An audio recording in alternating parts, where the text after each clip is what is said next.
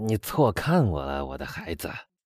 不管怎么说，我现在已经找到了你，什么也不能再阻止我穿得像别人一样整齐了。因为我知道你一向是心肠好。假如你有两件衣服，你肯定会分一件给我的。从前，当你饿肚子的时候，我可是常常把我的汤和豆子分给你的。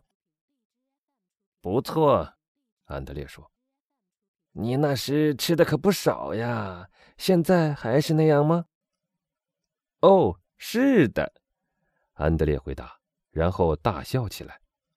“你刚才从里面出来的那座房子是某个亲王府吧？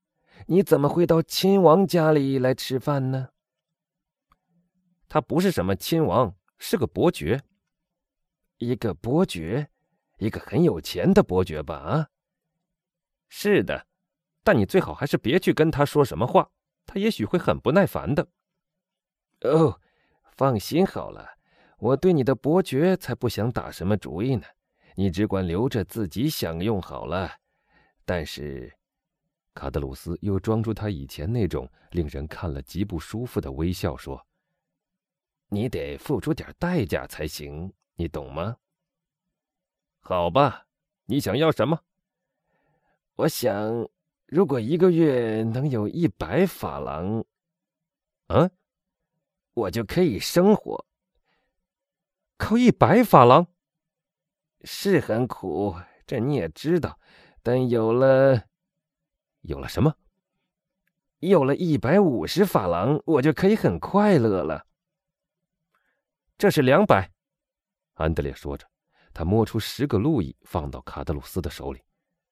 好，卡德鲁斯说：“每月一号去找我的管家，你可以拿到相同数目的钱。” no，又瞧不起我了？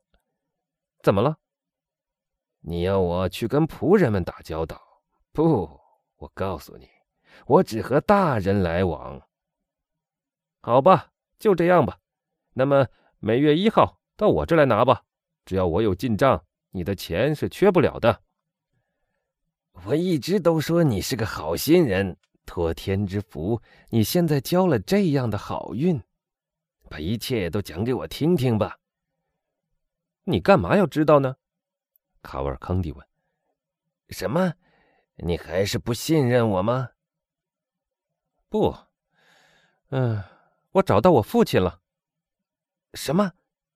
是你亲生父亲吗？当然喽，只要他给我钱用，你就可以尊敬他，相信他，就应该这样。他叫什么名字？卡瓦尔康蒂少校。他喜欢你吗？只要我表面上能顺从他的意愿。你父亲是谁帮你找到的？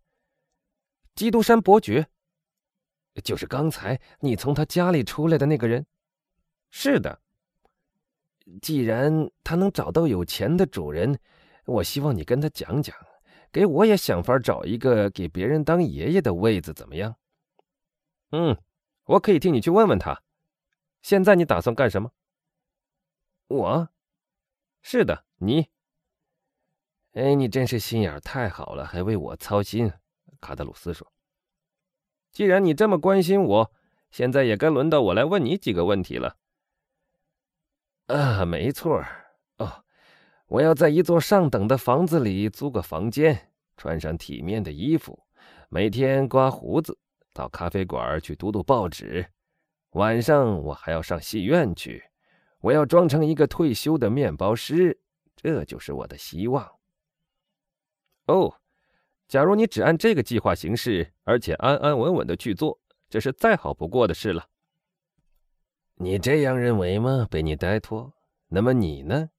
你将变成什么呢？一个法国贵族？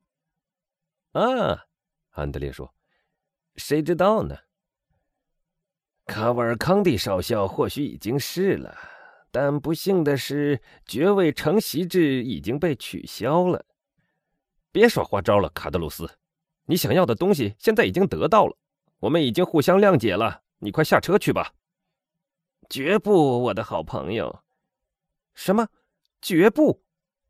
哎，你也不为我想一想，我头上缠着这么块手帕，脚上简直可以说没穿什么鞋子，又没有什么证件，可口袋里却有十个金拿破仑。且不说这十块金洋将来派什么用场，现在就不只要值两百法郎。我这个样子在城门口一定会被抓起来的呀！那时为了证明我自己，我就不得不说出那些钱是你给我的，这样他们就要去调查，于是就会发觉我没有获得许可就离开了土伦，那样我就又要被带回地中海岸边，到那时我便又成了一零六号犯人。我那退休面包师的梦可就化为泡影了。不不，我的孩子，我情愿还是留在首都享享福的好。安德烈脸上立刻显出很不高兴的样子。的确，正如他所自夸的，卡瓦尔康蒂少校的公子爷可不是个好惹的人。他一边把身子挺了一下，一边向四周急速地瞟了一眼，手好像若无其事地插进了口袋里。他打开了一把袖珍手枪的保险机，卡德鲁斯的眼神始终也没有离开过他这位同伴。此时，他也就把手伸到了背后，慢慢的抽出了一把他总是带在身边以备急需的西班牙匕首。由此可见，这两位可敬的朋友的确是互相很了解对方的。安德烈的手又没事似的从口袋里拿了出来，抬上来摸了一下他的红胡须。玩弄了好长一会儿。好心的卡德鲁斯，他说道：“那样你将多快乐呀！”我尽力找快乐就是了。”杜家桥客栈的老板说道，把他的小刀子悄悄地缩回了衣袖里。“嗯，那么我们进巴黎城里去吧。可你通过城门时，怎么才能不引起怀疑呢？依我看，你这样比步行更危险呢。”等一下，卡德鲁斯说：“我们来想个办法。”说着，他便拿起马夫忘在车里的那件高领大短褂披在自己身上，然后又摘下卡瓦尔康蒂的帽子戴在自己头上，最后装出一副满不在乎的样子，就像一个由他的主人自己驱车的仆人。我说：“安德烈说，难道就这样要我光着脑袋吗？”嘿。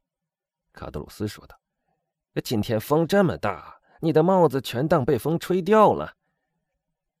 那么，我们走完这段路吧。”安德烈说。“谁不让你走了？”卡德鲁斯说。“我希望不是我。”他们顺利的通过了城门。安德烈在第一道十字路口停住了马，卡德鲁斯跳了下去。“喂！”安德烈说。我仆人的衣服和我的帽子呢？啊，卡德鲁斯说：“你该不会希望我得伤风感冒吧？”可我怎么办呢？你哦，你还年轻，可我却开始变老喽。再见，贝尼戴托。说完，他便消失在一条小巷子里。哎，安德烈叹了一口气说道：“在这个世界上。”人不可能总是快活的呀。